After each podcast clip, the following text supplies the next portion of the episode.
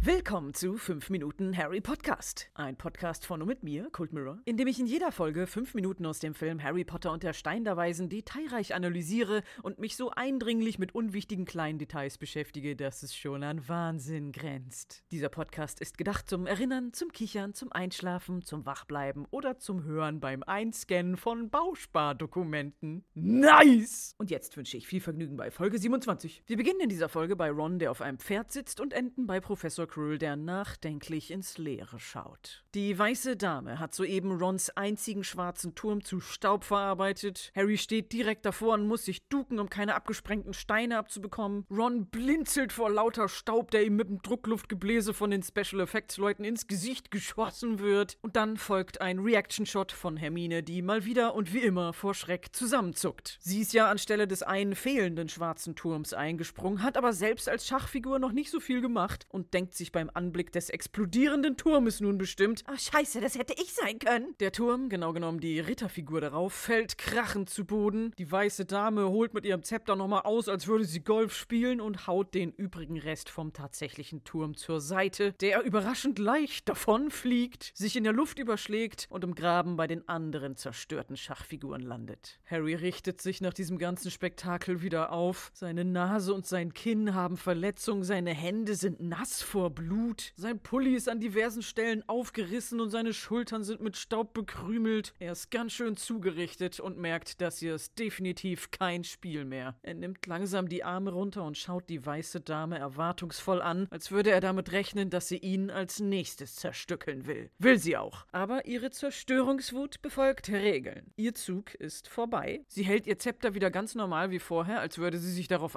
abstützen. Sie bleibt auf ihrem Feld stehen, aber dreht sich weg und schaut Richtung der übrigen schwarzen Figuren und wartet unbewegt, aber erhaben über alles auf den nächsten Zug von Schwarz. Und erst jetzt kann man auch mal erkennen, wo wir uns auf dem Schachbrett überhaupt befinden, denn die ganze Zeit davor gab es nur Nahaufnahmen von explodierenden Figuren. Die weiße Dame dreht sich auf ihrem Feld um und man sieht doch tatsächlich nach langer Zeit mal wieder den Boden und den Rest des Schachbretts und die Position der anderen Schachfiguren. Das ist ja schon ganz interessant zu wissen, denn der Film heißt ja gar nicht Harry Potter und der ultimative Boom Bang Bang Sprengkommando-Spaß, sondern Stein der Weisen. Und es geht hier um ein magisches Schachspiel. Das haben vielleicht einige Zuschauer vergessen. Die weiße Dame steht auf C3, Harry steht als schwarzer Läufer ein bisschen daneben auf A3 und Ron steht als Springer mit seinem Pferdchen auf G5. Und Hermine ist irgendwo außerhalb des Bildes am Rand des Schachbretts. Ron betrachtet die Umgebung und ist offensichtlich stark am Überlegen, welchen Zug er als nächstes machen muss. Harry beißt sich auch nachdenklich auf die Lippen, guckt sich ein bisschen um und realisiert plötzlich was. Augenblick. Aber er kann gar nicht aussprechen, was er mit seinem Schachmastermind-Brain kombiniert hat. Ron nimmt ihm die Worte aus dem Mund und sagt das, was Harry denkt. Es bleibt anscheinend kein anderer logischer Zug mehr übrig, als dass Ron sich von der Dame schlagen lässt, damit Harry den König matt setzen und somit das Spiel gewinnen kann. Und es wäre halt schon recht aufschlussreich gewesen, wenn man in diesem Moment der Szene kurz das Schachbrett als Ganzes gezeigt hätte. Oder, pff, ich weiß auch nicht, den König! Damit diese doch recht wichtige Erkenntnis, die Harry und Ron gleichzeitig haben, vielleicht auch beim Zuschauer ausgelöst wird. Denn wo der König steht, den Harry ja dringend besiegen muss, sehen wir überhaupt nicht. Nicht mal eine Sekunde. Den schachinteressierten Zuschauern des Films wird nicht mal die Möglichkeit gegeben zu erkennen, was Harry gesehen hat, was jetzt die Situation ist, wie die Figuren zueinander stehen und warum das überhaupt so eine schwere Entscheidung für Ron ist. Nein, es wird alles der Fantasie überlassen. Obwohl es ja nicht so ist, dass einfach so explodierende Figuren, die sich hin und her bewegen, gefilmt wurden. Da war ja eigentlich ein ausgeklügelter Plan dahinter, den sich der internationale Schachmeister Jeremy Silman extra für diesen Film ausgedacht hat. Ja gut, alle Schachzüge haben vielleicht aus dramaturgischen Gründen nicht in den Film gepasst. Vielleicht können die Kinder das ja im Dialog erklären. Der lautet wie folgt: Nein, tu es nicht, Ron! Was ist denn? Ron will sich selbst opfern. Hör auf, das geht nicht. Es muss einen anderen Weg geben. Ja, aus irgendeinem Grund wird durch diesen extrem dramatischen Gedankenaustausch immer noch nicht ganz klar, was das Problem ist. Wie es zu dieser Endposition gekommen ist, hat man im Film nicht gesehen. Das Schachbrett war in Gänze eigentlich nur am Anfang zu sehen, danach gab es nur Close-ups von Gekloppe und wirr auseinanderfallenden Figuren, wo man nicht gesehen hat, wo sie stehen und manchmal wusste man auch nicht, wer überhaupt wen zerstört hat. Das hat natürlich den Grund, dass man tolle Action haben wollte, die für das größtenteils kindliche Publikum etwas spannender zu beobachten ist als ein ein realistisches Schachspiel mit all seinen ausgeklügelten Zügen. Aber wieso hat man sich überhaupt die Mühe gemacht, da nicht nur einen Rando, der sich ein bisschen für Schach interessiert, sondern einen Schachmeister ranzuholen, der sich da lange mit beschäftigt hat, um sich die klugen Züge auszudenken, wenn die am Ende gar keine Rolle spielen? Denn Hermine hat recht, Es muss einen anderen Weg geben. den gibt es. Und das ist das emotionale Drama, was sich Jeremy Silman für das Endspiel überlegt hat, was im finalen Cut des Films total verhunzt wurde. Statt sich selbst könnte Ron nämlich auch Harry opfern und den König noch früher bedrohen. Im Schach geht's ja darum, seine eigenen Figuren voll geil hinzustellen, dass der gegnerische König keine Züge mehr machen kann. Daher kommt das Wort Schachmatt. Das stammt ursprünglich aus der persischen Sprache und bedeutet sowas wie der König ist hilflos. Also nicht tot oder so, sondern einfach nur so umzingelt, dass er handlungsunfähig ist. Und das ist das Hauptziel, das Ron jetzt vor Augen hat, aber nicht ausführen kann, weil er einerseits das Spiel in möglichst wenig Zügen schnell gewinnen will und andererseits Harry nicht opfern möchte. Er entscheidet sich für den längeren Weg und der Jeremy Silman hat zum Glück die Endposition auf seiner Website gepostet, sodass ich das auch beschreiben kann. Harry ist der Läufer auf A3 und dazu hat Schwarz noch einen anderen Läufer neben Harry übrig auf C6. Ron ist der Springer auf G5,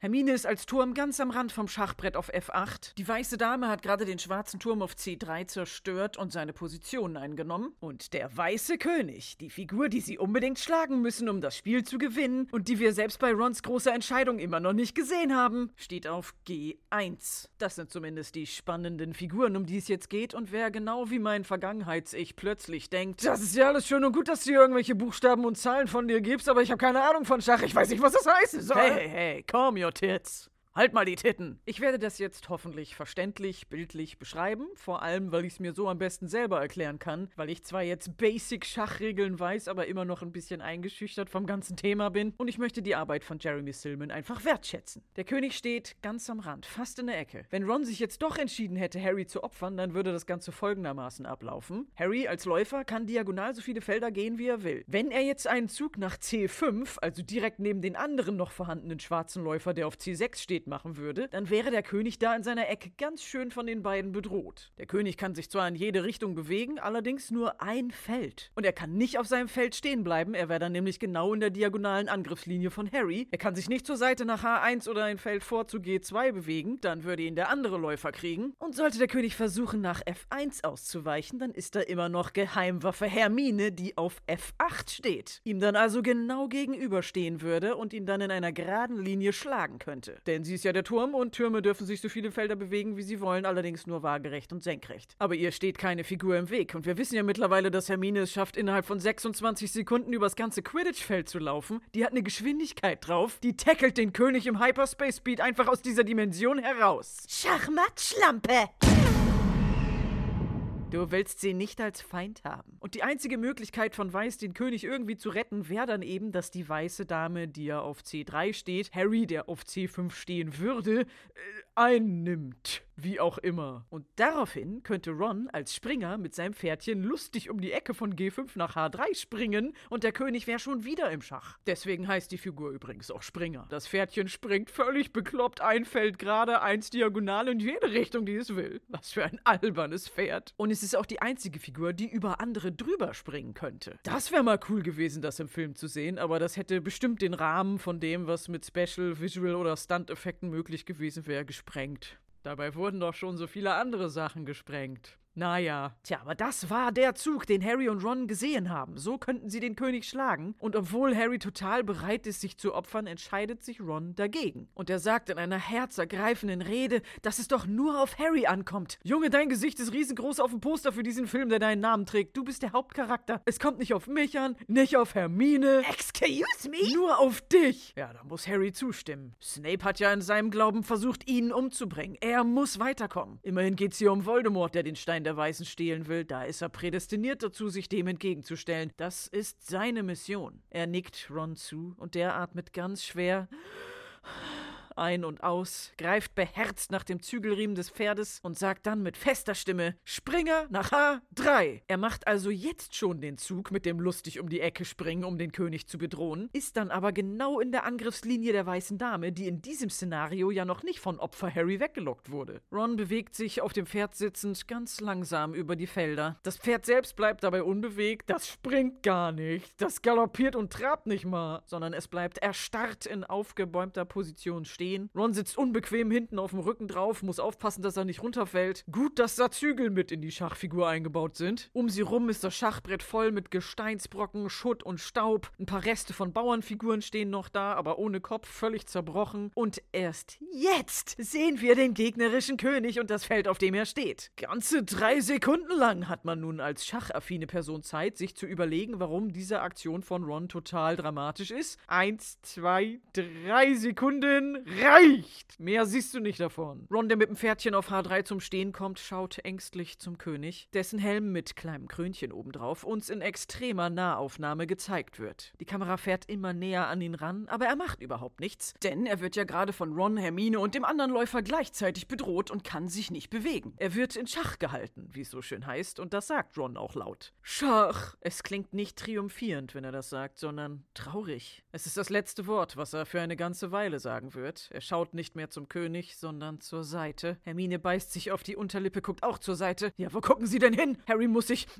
mit der Zunge die Lippen befeuchten und äh, fletscht wütend die Zähne. So aufgeregt ist er. Denn jetzt geht's um die Figur, die ihm die ganze Zeit schon genau gegenübersteht. Die böse weiße Dame, die von Ron mit diesem Zug nun aus ihrer Verteidigungsposition gelockt wird. Sie hat freie Bahn, ihn anzugreifen und gleitet ganz langsam über das Schachbrett immer näher auf ihn zu.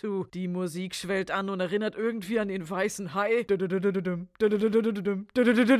Ron guckt immer verzweifelter und die Dame macht direkt vor ihm Halt. Es gibt einen Moment der kompletten Ruhe. Keine Musik, keine Bewegung. Nur schnelle, ängstliche Atemzüge von Ron sind zu hören. Und dann holt die Dame mit ihrem Zepter aus und haut ihm nicht irgendwie ins Genick oder in die Fresse oder berührt sonst irgendwie seinen Körper, sondern sie durchbohrt seitlich den Brustkorb des Pferdes. Die Wucht ihres Schlages ist aber so stark, dass Ron die Zügel nicht mehr halten kann, nach hinten wegfällt, auf dem harten Boden aufschlägt und direkt bewusstlos wird. Okay, das war jetzt die dramatische Opferung. Das war einfach nur ein Unfall. Da müsste die Dame jetzt eigentlich mit dem Zepter noch ein paar Mal draufhauen, seinen Kopf richtig zu Matsch verarbeiten und ihn dann wie den Turm vorhin auch im hohen Bogen im Graben landen lassen. Aber sie lässt ihn in Ruhe. Anscheinend hat sie es wirklich nur auf die Figur abgesehen. Was ja bedeutet, dass es für Ron eigentlich gar nicht nötig gewesen wäre, da drauf zu sitzen. Und sein heroischer Akt für diese Szene besteht eigentlich nur daraus, dass er ungeschickt vom Pferd stürzt. Im Buch setzt sich Ron nämlich nicht auf die Figur des Springers, er ist der Springer. Er nimmt genauso wie Harry und Hermine ein leeres Feld ein. Da ist überhaupt kein Pferd. Das ist eine Erfindung für den Film. Ich nehme an, dass man das dazu gedichtet hat, weil man Ron hervorheben wollte, denn sie spielen nicht zusammen. Nur Ron gibt Befehle und kommandiert die Schachsoldaten aus dieser erhöhten Position herum. Das hier ist sein Spiel. Und im Buch schlägt die Dame Ron auch tatsächlich mit ihrer steinernen Hand voll gegen den Kopf und schleift ihn dann vom Schachbrett. Im Film bleibt er liegen, die Dame kümmert sich nicht mehr um ihn und er kriegt nur jede Menge Schutt ab vom Pferdchen, was dann letzten Endes in einer großen Staubwolke auch einfach umkippt. So ein Sturz vom Pferd ist natürlich gefährlich und das Risiko, dass sich Rupert Grint dabei verletzt, wollte man vermeiden. Darum wurde ein Stunt-Double in dieser Szene eingesetzt, das man in dem Moment, als die Königin zuschlägt, sehr gut sehen kann.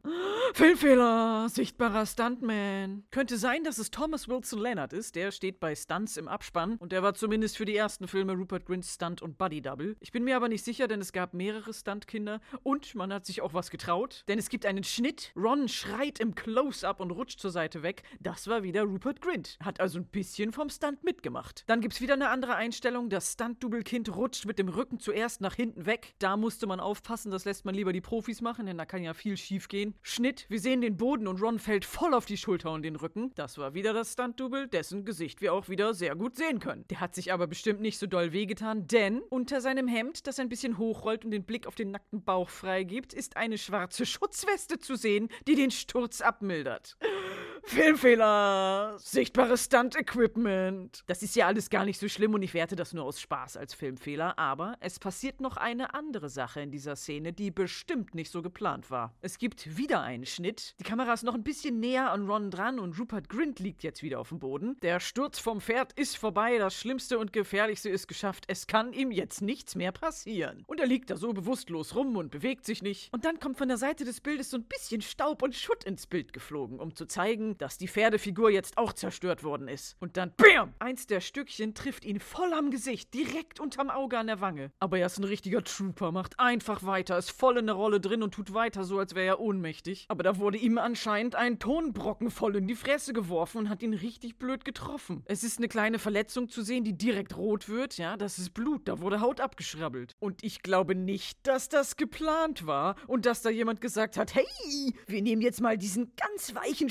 Styroporstein und matschen da an einer Stelle rote Farbe dran und dann schmeißen wir das ganz präzise gegen dich, damit es so aussieht, als hätte dich da was hart getroffen und dass du blutest. Oder irgendjemand macht das in der Nachbearbeitung und photoshoppt dir da eine realistisch aussehende Wunde rein. Wir haben ja genug Zeit und Geld. Ich bezweifle, dass das jemand gesagt hat. Und dieser Stein sieht richtig hart aus, so wie er auf dem Boden aufkommt. Ich glaube, das ist wirklich ein Stück von dem Tonmaterial, aus dem die Schachfiguren sind. Ja, schön, dass Rupert sich nicht den Rücken geprellt hat, danke an das Stunt-Double. Aber eine Verletzung hat er jetzt trotzdem. Dadurch, dass irgendwer gedacht hat, dass es eine gute Idee wäre, das Hauptdarstellerkind mit Steinen zu bewerfen. Nachher gibt das noch eine Narbe oder so. Und das wäre doch wirklich peinlich. Rupert hat auch später in Interviews erzählt, dass die Szene mit dem Schachbrett einer seiner Lieblingsszenen war, weil so viel Action um ihn herum passiert ist. Und er hat sogar ein Stück des zerbrochenen Pferdes als Souvenir geschenkt bekommen. Und ich bin mir zu 99% sicher, dass es genau dieses Stück ist, was ihm in die Fresse geworfen wurde. Da hat jemand Mist gebaut und gesagt, oh, wir verbieten sonst immer allen Leuten auch nur ein Fussel vom Set mitzunehmen, aber dieses Stück hier, wo jetzt ein paar deiner Hautpartikel und Blut dran kleben, das darfst du behalten, Rupert. Hier, bitteschön. Cool, oder? Oh Gott, bitte sag deinen Eltern, sie sollen uns nicht verklagen. Ruperts zweitliebste Szene war übrigens die, wo er sich im Zug mit Süßigkeiten vollstopfen konnte. Ey, wenn es einer in diesem Film rüberbringen kann, dass er ausgehungert ist, dann Rupert. Das muss man ihm echt lassen. Egal ob im Zug oder in der großen Halle, er gibt immer alles und haut rein. Und jetzt kriegt er Steine in die Fresse und bleibt weiterhin liegen. Hut ab. Trotzdem würde ich mal behaupten, dass das so nicht passieren sollte und deshalb werte ich das als einen Filmfehler. Harry sieht, dass Ron nicht mehr aufsteht und ruft verzweifelt Ron! Als könnte er ihn aufwecken, wenn er ihn nur ganz besonders laut anschreit. Hermine will schon loslaufen, um ihm zu helfen, aber sie wird von Harry angebrüllt, dass sie sich nicht bewegen darf. Sie sind beide weit von Ron entfernt, aber müssen ihn da hilflos liegen lassen, denn sie sind immer noch im Spiel. Wenn Hermine sich jetzt bewegt, würde das als Zug gelten. Nein, sie muss schön weiterhin als Turm auf F8 stehen bleiben, da kann sie weiterhin gut den König bedrohen und Harry muss jetzt seinen Zug machen. Er geht langsam diagonal die schwarzen Felder entlang Richtung Hermine, kommt zum Stehen und wir sehen selbstverständlich nicht auf welchem Feld und sagt total heroisch, während er merkwürdig nach oben schaut, Schachmatt! Und der weiße König verliert sein Schwert, es fällt krachend vor Harrys Füßen zu Boden und das Spiel ist gewonnen! Yeah, woo! sagte mein Vergangenheits-Ich. Ich habe keine Ahnung, was gerade passiert ist. Ich kann keinen Schach. Ich nehme an, das ist alles richtig so. Nein, es ist nicht richtig so. Es macht keinen Sinn. In der Einstellung, in der das Schwert zu Boden fällt, sieht man neben Harry die umgekippte weiße Dame liegen, die ja eigentlich eben noch am Rand auf H3 Ron getötet hat. Was ist denn da passiert? Es ist ein bedeutender Zug von Harry weggelassen worden. Der hat sich nämlich auf C5 gestellt. Somit war der König schon wieder von ihm und Hermine und dem übrig gebliebenen Läufer bedroht und konnte sich nicht mehr bewegen. Stand also wieder im Schach. Die weiße Dame hatte dann aber noch einen Zug und hat versucht, den König zu retten. Sie hat sich Harry in den Weg auf E3 gestellt und der einzige logische Zug für Harry war dann, die Dame zu schlagen und ihre Position einzunehmen. Von da aus war der König schon wieder bedroht, konnte sich auch nicht mehr verteidigen und ist deswegen jetzt schachmatt. Die ganze Zeit wurde darauf hingearbeitet, die weiße Dame als Endgegner zu präsentieren. Das war Jeremy Silmans Idee. Die Schachfiguren sind zwar alle bedrohlich, aber es sollte für das junge Publikum eine antagonistische Figur geschaffen werden, ein Bösewicht, auf den sich die ganze Angst und Wut fokussiert. In diesem Fall die weiße Dame, die vor Harrys Augen den Turm kaputt haut und dann auch noch seinen besten Kumpel vom Pferd wirft. Harry hat ihr schon zähnefletschend gegenübergestanden. Er hasst sie. Und ein Sieg über diese böse, miese, fiese Dame hätte doch dann in ihm und somit auch beim Zuschauer eine enorme, rechtschaffende Befriedigung ausgelöst. Es wäre ein perfekter Showdown gewesen. Ich hätte voll gern gesehen, wie Harry die Dame einfach umschubst oder ihr mit seiner kleinen Kinderfaust voll aufs Steinknie boxt und sie trotzdem spektakulär dabei explodiert. Aber das ist nicht passiert. Passiert. Die Befriedigung wurde uns ruiniert. Diese ganze Schachszene ist zweifellos spannend mit all seinen Explosionen und der bedrohlichen Musik und Rons auf den ersten Blick total heldenhafte Aufopferung. Aber für Leute, die sich doch ein bisschen für Schach interessieren, ist sie recht verwirrend. Das Endspiel ist verstümmelt worden. Und jetzt stell dir vor, du bist Jeremy Silman. Kein Wunder, dass der vom finalen Cut des Films voll enttäuscht war. Alles, was er sich so mühevoll an Zügen ausgedacht hat, kommt nicht zur Geltung, weil es nur Nahaufnahmen von explodierenden Figuren gibt. Dann, als Ron die tragische Entscheidung trifft, sich anstelle von Harry zu opfern, sieht man die Positionen der Figuren gar nicht. Man kann überhaupt nicht mitfiebern. Und dann ist auch noch der finale Zug gegen den Bösewicht, den er sich für diese ganze Partie ausgedacht hat, rausgelassen worden. Ich war wahrscheinlich genau das richtige Zielpublikum, weil ich die Zusammenhänge und Regeln von Schach nicht kenne, beziehungsweise nicht gekannt habe, sodass mir das alles gar nicht aufgefallen ist. Aber im Nachhinein finde ich es eine Frechheit. Da hat man schon mal einen Schachmeister da, der sich einen Plan ausdenkt, aber es wird sich nicht dran gehalten. Und das Sahnehäubchen auf allem ist ja folgendes: Alle haben sie ihren Namen im Filmabspann stehen. Stuntleute, Friseure, Zahnärzte, Catering-Service, Leute, die sich um die schöne Grünfläche gekümmert haben. Aber Jeremy Silman ist nicht dabei. Auch darüber war er enttäuscht und man kann es ihm nicht verübeln. Fun Fact! Den wahrscheinlich nur ich funny finde. Unter dem Titel Chess in Movies and TV ist auf Jeremy Silmans Website nicht nur seine Erklärung über die Züge, die er sich für den Harry Potter-Film ausgedacht hat, zu finden, sondern auch eine Lobpreisung an eine Folge der unfassbar notgeilen Sci-Fi-Cybergoth-Serie Lex the Dark Zone. Nämlich Folge 18, The Game. Aus der ominösen, nie auf Deutsch übersetzten vierten Staffel. Uh. Da treten die Hauptcharakter nur mit ihren Köpfen auf einem Schachbrett gegeneinander an und zerstören sich gegenseitig, ähnlich wie beim Zauberschach. Es ist allerdings ein wenig expliziter als bei Harry Potter, da werden die Köpfe nämlich brutal mit Äxten zerteilt oder mit Blutgesplatter und Feuerbällen in die Luft gesprengt. Das allein fand ich schon herrlich, aber was besonders aufgefallen ist, es ist wirklich ein Großteil der Laufzeit der Folge dafür draufgegangen, das Schachspiel zu erklären. Man hat sich wirklich die Mühe gemacht, dem Zuschauer darüber zu informieren, was passiert und wie das funktioniert. Macht das mal in einer Sci-Fi-Serie. Kein Wunder, dass die Staffel nie übersetzt wurde. Aber Schach war für mich wie eine absurde außerirdische Sprache und das dann tatsächlich von der Figur selbst erklärt zu bekommen, hat dann zumindest kurz dazu geführt, dass ich mich so gefühlt habe, als hätte ich es verstanden. Doch sobald ich diesen Alien Hyperspace verlassen hatte, so ist auch das Wissen davon wieder verschwunden. Und ausgerechnet diese Folge wird auf Jeremy Silmans Webseite als Musterbeispiel für filmische Darstellung von Schach gewürdigt, weil das Spiel darin so gut erklärt ist, dass man es als Lehrmaterial für Anfänger benutzen könnte. Und dass es diese Folge wahrlich schafft, das Herz und die Seele von Schach darzustellen. Das zu lesen, wo der Rest der Serie doch so trashig und herrlich bescheuert ist, hat mein Gehirn so sehr gefreut, dass ich das jetzt unbedingt als Fun Fact mitteilen musste. Ihr könnt ja mal in die Serie reinschauen, ich kann sie wärmstens empfehlen, weil in jeder Folge alle Nebenfiguren sterben und die Hauptdarstellerin wird gefühlt jede Staffel mit jemandem ausgetauscht, der noch dickere Titten hat. Es ist ein Traum. Nun wieder zurück zu Harry Potter und seinem spektakulären, jedoch nicht ganz so sinnvoll dargestelltem Schachspiel. Eine weitere unrealistische Sache, die noch passiert, ist Harrys triumphierend gerufenes Schachmatt. Das machen erfahrene Spieler nämlich eigentlich nicht. Das wäre so, als würde man rufen, ich hab gewonnen! Und auch dieses typische in Filmen dargestellte theatralisch Figur wegschnipsen und Schachmatt zu sagen, womit der gegnerische Spieler überhaupt nicht gerechnet hat, das ist Quatsch. Ich dachte immer, das geht so, aber das macht man nicht. Das ist eher Arschlochverhalten. Harry ist ein Arschloch. Jetzt ist das Spiel aber gewonnen und Harry und Hermine dürfen sich endlich wieder bewegen. Sie rennen zu Ron und tätscheln ihn unbeholfen am Arm. Sie können nicht so viel machen. Und Harry als Hauptcharakter und Held dieser Geschichte geht nun voll in seine Rolle als Führungskraft auf und befiehlt Hermine, sorg erst für Ron, dann gehst du zur Eulerei. Schick Hedwig zu Dumbledore. Wow, wow, wow, Moment mal, Harry. Was ist das denn für eine Anweisung? Hast du auch einen Stein gegen den Schädel bekommen, dass du vergessen hast, was ihr gerade alles zusammen durchgemacht habt? Hermine soll jetzt alleine zurückgehen durch die vorherigen Räume. Und was soll sie mit Ron machen? Den tragen? Der Raum mit den Schlüsseln geht ja vielleicht noch, aber dann kommt die Teufelsschlinge, die muss sie dann erstmal wieder verbrennen. Dann muss sie es schaffen, mit Ron zusammen irgendwie nach oben durch die Falltür zu kommen, die übrigens nicht mehr da ist, weil dort ein sehr wacher Fluffy alles zerbeißt. Und dann soll sie noch zur Eulerei. Weißt du, wo das ist, Harry? Das ist auf der anderen Seite des Schulgeländes, da muss sie erstmal einen Berg hochwandern.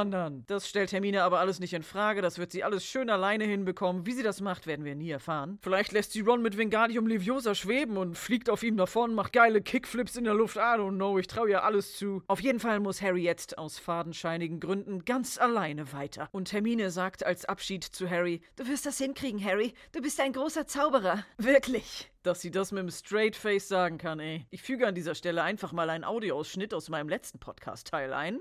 Äh, Tüt. Und Harry Potter, Hauptcharakter und Titelgeber dieser Geschichte über Zauberlehrlinge, die an eine Zauberschule gehen, hat im ganzen Film nichts gezaubert. Nichts. Tüt. Ja, nonstop kriegt Harry von diversen Leuten gesagt, wie toll er doch ist und was für ein großer Zauberer er doch sein muss, obwohl es immer andere Leute sind, die was zaubern und ihm den Arsch retten. Das fängt schon an, als er ein Baby war. Doch er hat Voldemort besiegt, der Junge, der überlebte. Dabei hat seine Mom sich für ihn geopfert. Und Harry wäre schon längst von der Teufelsschlinge erwürgt worden, wäre Hermine nicht gewesen. Harry weiß das auch und gesteht Hermine, dass er doch gar nicht so gut wie sie ist. Und direkt hier über Ron, der lebensbedrohlich am Gehirn verletzt zu sein scheint, sodass er nicht mehr aufsteht, haben Hermine und Harry einen kleinen gefühlvollen Moment, in dem sie nachdrücklich klarmachen, dass Freundschaft und Tapferkeit ja viel bedeutender sind als Bücher und Fleiß. Steht das am Ende des Schuljahres dann auch im Zeugnis? Harry war immer sehr freundlich und hat sich stets tapfer bemüht. Das bedeutet auf Lehrersprache ungefähr so viel wie Er war komplett scheiße im Unterricht, aber zumindest nicht so asozial, dass ich ihn rausschmeißen wollte. Mit der Kraft der Freundschaft wendet sich Harry nun ab und geht so tapfer der nächsten Gefahr entgegen, dass Hermine einmal tief durchatmen muss weil sie ja nicht weiß, ob sie ihn das letzte Mal sieht. Es ist auch das letzte Mal, dass wir die Schachfiguren sehen, zumindest in diesem Film, denn sie haben einen kleinen Gastauftritt in Harry Potter und der Halbblutprinz. Da sind sie zusammen mit vielen anderen Dingen, die das Prop Department anscheinend noch im Keller rumliegen hatte, im Raum der Wünsche als Gerümpel im Hintergrund recycelt worden. Der komplette Raum der Wünsche ist eigentlich nur vollgestellt mit Gegenständen aus anderen Filmen. Da steht die Harfe, mit der Fluffy zum Einschlafen gebracht wurde. Dann ist da die Pferdeschachfigur und der hohlköpfige Ritter mit seinem Turm. Und ganz am Rand steht auch die böse weiße Dame. Dann ist da noch der Dia-Projektor von Snape aus Harry Potter und der Gefangene von Azkaban. Der Plattenspieler, zu dem Ron und McGonagall in Harry Potter und der Feuerkelch gedanced haben. Je länger man hinsieht, desto mehr fällt einem auf, man müsste eigentlich einen extra Podcast dafür machen. Hm. Wo ich die Schachfiguren nun aber so schön heile im Raum der Wünsche gesehen habe, frage ich mich ja, was passiert denn mit dem ganzen Schutt auf dem Schachbrett und den Figuren, die zerstört wurden? Als Harry und Co. in den Raum gekommen sind, war das Schachbrett aufgeräumt. Kein Flöckchen Staub war auf dem polierten Marmorboden zu sehen. Keine von den gegnerischen weißen Figuren war kaputt. Quirrell ist ja eigentlich vorher hier durchgekommen. Hat er die alle wieder heile gezaubert und aufgeräumt? Musste Filch herkommen und das wieder zusammenkleben und den Boden wischen? Hogwarts ist ja bei Zeiten ein doch recht magischer Ort. Könnte also sein, dass sich das Schachbrett resettet und die Figuren sich selbst wieder zusammenbauen, weil Zauberschach eben so ist. Sonst könnte Ron sich Schach ja überhaupt nicht leisten, wenn er sich jedes Mal, wenn er verliert, neue Figuren kaufen muss. Aber wenn das so ist, warum fehlen auf der Seite der Kinder schon drei Figuren, wenn sie reinkommen? Ist das Teil des Rätsels, dass man auf jeden Fall eine der Figuren mit seinem eigenen Körper ersetzen muss? Wieso ist der Springer dann nur zur Hälfte da gewesen? Kann ich mir nicht eine Figur aussuchen, die ich spielen will? Oder entscheiden das die Figuren untereinander und sprechen sich ab, wie viel Platz sie jetzt für Leute machen müssen? Woher wissen die überhaupt, wie viele Leute kommen? Haben die Figuren ein Bewusstsein? Fühlen sie Schmerz? Hey, harter Schnitt, nächste Szene. Hör auf darüber nachzudenken. Harry ist jetzt ganz woanders. Er ist eine unterirdische, direkt in den rauen Stein geschlagene, lange, lange, lange Treppe runtergestiegen, die sich im Hintergrund weit in die Höhe erstreckt. Genau genommen sind es zwei Treppen. Hinter ihm ist eine Gabelung und wir wissen nicht, aus welcher Richtung er gekommen ist. Aber das wirft für mich schon wieder eine Frage auf. Wo führt denn die andere Treppe hin? Wo kommt man da raus? Hätte es einen anderen Weg hierher gegeben? Hätte Harry sich den ganzen Weg mit den Rätseln sparen können? Apropos sparen. Man hat sich in diesem Film auf jeden Fall ein paar Rätsel gespart, die eigentlich jetzt kommen müssten, tun sie aber nicht. Im Buch geht die Geschichte nämlich ein bisschen anders. Harry und Hermine gehen zusammen weiter und Ron wird bewusstlos auf dem Boden liegen gelassen mit den Worten: Ach, der wird schon wieder auf die Beine kommen. Und dann betreten sie einen besonders stinkenden Raum mit einem weiteren Hindernis, das von Professor Quirrell designt wurde. Die Hindernisse wurden ja von den Lehrern ausgedacht und passen thematisch zu ihrer jeweiligen Expertise. Monsterhund Fluffy gehört zu Hagrid, die Teufelsschlinge zu Kräuterkundelehrerin Professor Sprout, die fliegenden Schlüssel wurden von Professor Flitwick verzaubert und das Schachspiel war McGonagalls Idee. Es ist einfach nur ein Showcase von Lehrern, um zu zeigen, guck mal, wie geil ich bin. Aber nicht alle Lehrer aus Hogwarts sind vertreten. Dumbledore hat sich da nur die Besten rausgesucht. Und hier sind die Rätsel von den Lehrern für Geschichte der Zauberei, Muggelkunde, Wahrsagen, alte Ruhe. Sehr gut, danke schön. Das tue ich mir gleich in mein Archiv.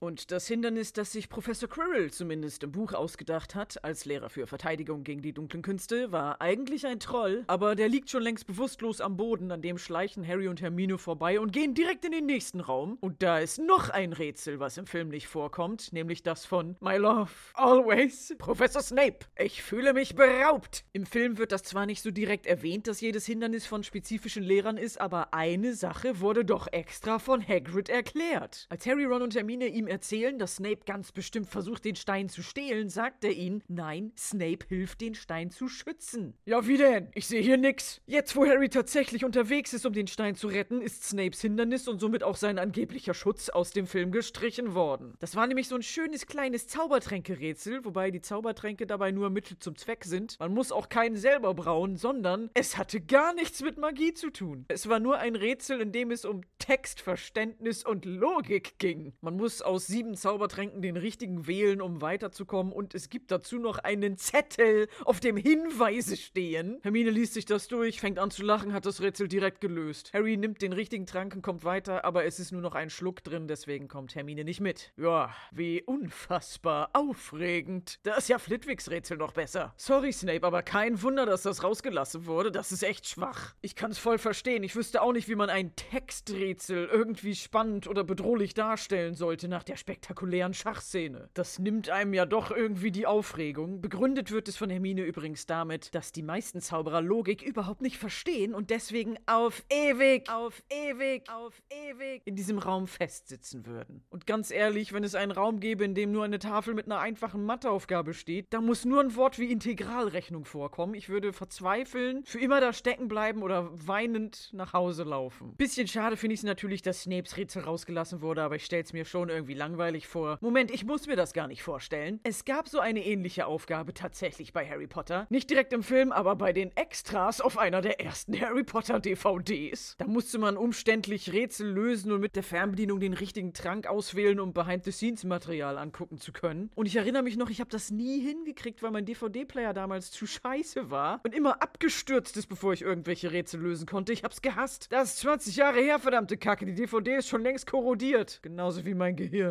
Es wären übrigens sieben Zaubertränke gewesen. Und insgesamt sind es im Buch eigentlich sieben Hindernisse, um den Stein der Weisen zu schützen. Dadurch, dass Quirrells und Snapes Rätsel weggelassen wurden, ist die sich in den Büchern immer wiederholende magische Zahl sieben aber verhunzt worden und meinem Gehirn gefällt das nicht. Nun kommt aber das letzte, ursprünglich siebte und schwerste Rätsel, das von Professor Dumbledore höchst selbst konzipiert wurde. Was kann es sein? Harry geht langsam, wirklich sehr langsam die Treppe, Stufe für Stufe, immer weiter hinab. Er scheint eine ganze Weile lang darauf unterwegs gewesen zu sein. Seine Knie geben nun schon ein bisschen auf. Immerhin geht die Treppe hinter ihm ohne erkennbares Ende weit in die Höhe. Er kommt jetzt aber so nach und nach dem Ende entgegen. Er wird immer langsamer und schaut ganz verblüfft auf etwas, das vor ihm ist. Plötzlich ertönt ein dunkles Grollen und er muss sich an seiner schmerzenden Narbe reiben. Die Kamera fährt um ihn herum und wir sehen den Ursprung für seinen Schmerz. In einem großen, runden, von Säulen umgebenen Raum steht in der Mitte der Spiegel Nerhegeb, der von einem perfekten Theaterspotlight beleuchtet wird. Und davor steht jemand mit dem Rücken zu Harry und flüstert leise, scheinbar in mehreren Stimmen vor sich hin. Jemand mit einem Turban. Harry bleibt auf der Treppe stehen und realisiert plötzlich, das ist ja gar nicht der böse Snape und kann nicht anders als laut auszurufen, Sie waren das! Und daraufhin dreht sich die Person in einem Close-up um und wir sehen, es ist Professor Quirrell. Und der sagt völlig entgeistert, Harry Potter, was zum Arsch? Was machen Sie denn hier? Das macht er nicht, das habe ich gerade erfunden. Aber das wäre meine Reaktion in diesem Moment gewesen, wenn ich als wahrer Bösewicht der Geschichte das ganze Schuljahr über versucht hätte, diesen verdammten Stein der Weisen zu kriegen und monatelang jeden Lehrer beackert und Freundschaft vorgetäuscht hätte, um die Rätsel rauszufinden, nur um dann zu sehen, dass so ein kleiner Elfjähriger einfach die scheiß Treppe runterkommt und das alles mal eben mit links gemacht hat. Aber Quirrell bewahrt die Fassung, schaut nur verächtlich zu Harry, der vor sich hin quasselt.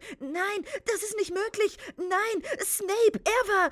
Und dann sagt Quirrell sehr deutlich und ohne zu stottern: Ja, ist der Typ für sowas. Und da kann Harry auch nichts mehr sagen und bleibt einfach mit offenem Mund stehen, weil Quirrell sich nicht mal die Mühe macht, die Situation zu retten, denn der gibt sofort theatralisch zu, dass sein ganzes Auftreten nur gespielt war. Er hat Snape gut benutzen können, um die Aufmerksamkeit von sich abzulenken, denn wenn Snape daneben steht, verdächtigt niemand den bedauernswerten stotternden Professor Quirrell. Okay, aber warum hat er überhaupt gestottert? Macht das Sinn? Mir fallen Leute mehr auf, wenn sie stottern. Das ist für mich schon etwas Auffälliges und sein Plan war ja, möglichst unauffällig und unverdächtig zu sein. Das hätte er doch komplett ohne Stottern besser hinbekommen. Er musste das das ganze Schuljahr aufrechterhalten, selbst wenn er nicht neben Snape gestanden hat. Mit jedem Lehrer und jedem Schüler musste er in diesem Fake-Stottern reden. Das wird doch nach einer Weile anstrengend. Da hätte er auch seine vollkommen normale Stimme benutzen können und wäre im Vergleich zu Snape immer noch ziemlich harmlos. Und an dieser Stelle möchte ich auch mal Quirrells Outfit wertschätzen. Von allen Lehrern trägt er die schlichteste und langweiligste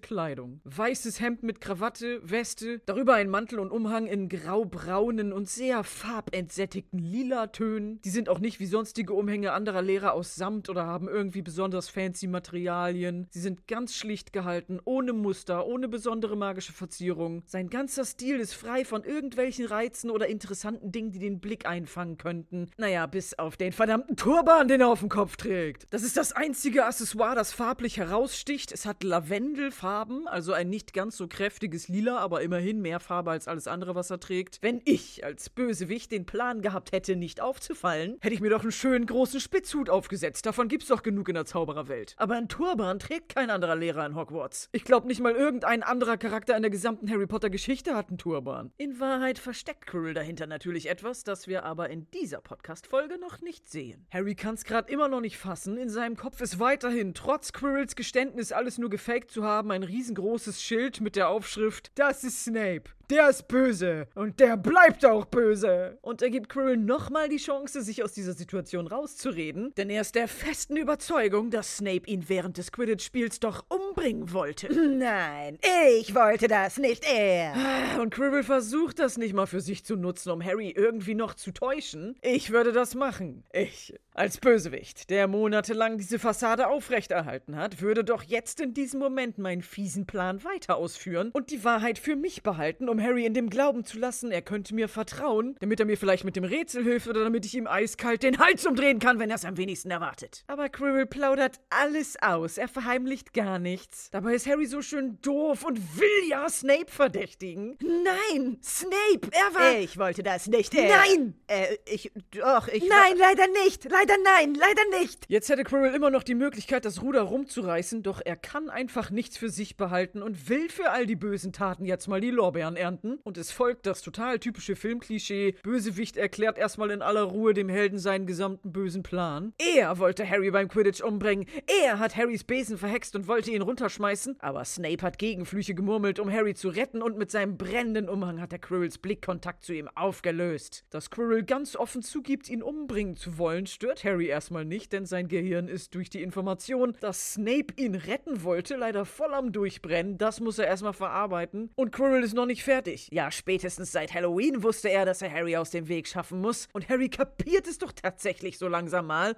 Dann waren Sie das mit dem Troll. Wir erinnern uns zurück. An Halloween ist ein Troll in die Mädchentoilette gegangen und hat Hermine angegriffen, die dann von Harry und Ron gerettet wurde. Dass der Troll Harry oder sonst irgendwelche Kinder angreift, war aber gar nicht Quirrells Plan. Das, was er sich eigentlich ausgedacht hat, war folgendes. Ich lasse einen Troll frei, renn total panisch in die große Halle und schrei rum und fall dann in Ohnmacht. Mach das richtig überzeugend und fall voll auf die Fresse. Dann werden hoffentlich alle Kinder weggeschickt. Die Lehrer gehen hoffentlich in den Keller, um den Troll zu fangen. Und ich tue die ganze Zeit so, als wäre ich bewusstlos und lieg weiter auf dem Boden in der großen Halle rum, bis alle weg sind. Und dann gehe ich heimlich in den verbotenen Korridor, um den Stein der Weisen zu stehlen. Tja, aber Snape hat diesen Plan leider durchschaut. Der ja schon dann nicht funktioniert hätte, wenn auch nur irgendjemand an dieser Schule mal einen Fick auf irgendwas geben würde. Hätte ja sein können, dass ihn jemand in den Krankenflügel bringt, weil er bewusstlos ist. Aber sowas passiert an dieser Schule nicht. Ach, der kommt schon wieder auf die Beine. Quirrell ist fertig mit Erzählen, dreht sich langsam zurück zum Spiegel um und als sein Hinterkopf wieder zu Harry zeigt, hört man erneut ein dumpfes Grollen und Harry muss sich schon wieder an seiner schmerzenden Narbe reiben. Nachdenklich schaut Quirrell am Spiegel hoch und sagt mehr zu sich selbst als zu Harry, dass Snape eines nicht versteht.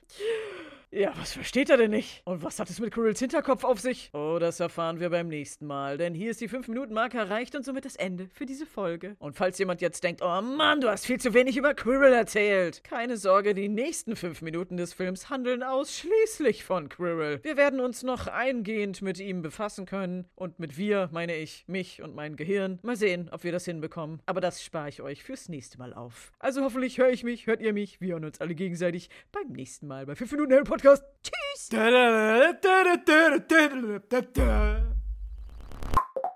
Das war ein Podcast von Funk. Und hier sind ganz wenig Outtakes, weil ich diesmal so scheiß professionell gearbeitet habe. Hör auf! Es geht nicht! oh Gott, ich hoffe, die Nachbarn hören mich nicht und denken, was nimmt sie da auf? Was macht sie? Für Audioaufnahme, für welches Genre? Und sein heroischer Akt für diese Szene besteht eigentlich nur daraus, ungefickt vom. ungeschickt vom Pferd zu stürzen. Und das Hindernis, das Professor Quirrell sich zumindest im Buch ausgedacht hat, als Lehrer für Verteidigung gegen die dunklen K Künste. Verteidigung gegen die dunklen K Künste. Das ist so schwer. Aber was habe ich mir überhaupt aufgeschrieben? Füppe vertiefende gegen die dunkle Künste. Das habe ich mir aufgeschrieben. Ah, Junge, ich habe meine Queen geblandert. Hi, ich bin Yves, ich bin Journalist und ein extrem durchschnittlicher Schachspieler, aber ich liebe Schach. Ich habe auch ehrlich gesagt gar keine Strategie gerade. Ihr müsst euch das so vorstellen. Wenn ich mal fünf Minuten Zeit habe, dann hänge ich nicht auf Insta, sondern ich baller eine Runde Blitzschach auf dem Handy. Und Schwarz gibt auf. Stark. Plus sechs Elo-Punkte. Und seit ich an diesem Podcast über den größten Skandal in der Schachgeschichte arbeite, lebe ich quasi meinen Traum. Ich darf mich jetzt nämlich nicht mehr nur von irgendwelchen Cacks im Internet abzocken lassen, sondern auch von richtigen Pros. Und alles nur, weil das hier passiert ist. Das ist, das ist eine unglaubliche Sensation. Oh my gosh, we have a tweet. Das hat er noch nie gemacht. Und Carlsen ist der beste Spieler der Welt. What? What, what happened? Did Carlsen resign? Uh, can you confirm or not confirm that it has to do with suspecting him of cheating? I will not comment on that. Das Schachdrama. AKA Magnus Carlsen vs. Hans Niemann, AKA dieser angebliche Betrugsskandal, bei dem angeblich Morsener Analperlen im Spiel waren. Wahrscheinlich habt ihr davon gehört. Wenn nicht, kommt hier die Kurzzusammenfassung von ChatGPT als Haiku.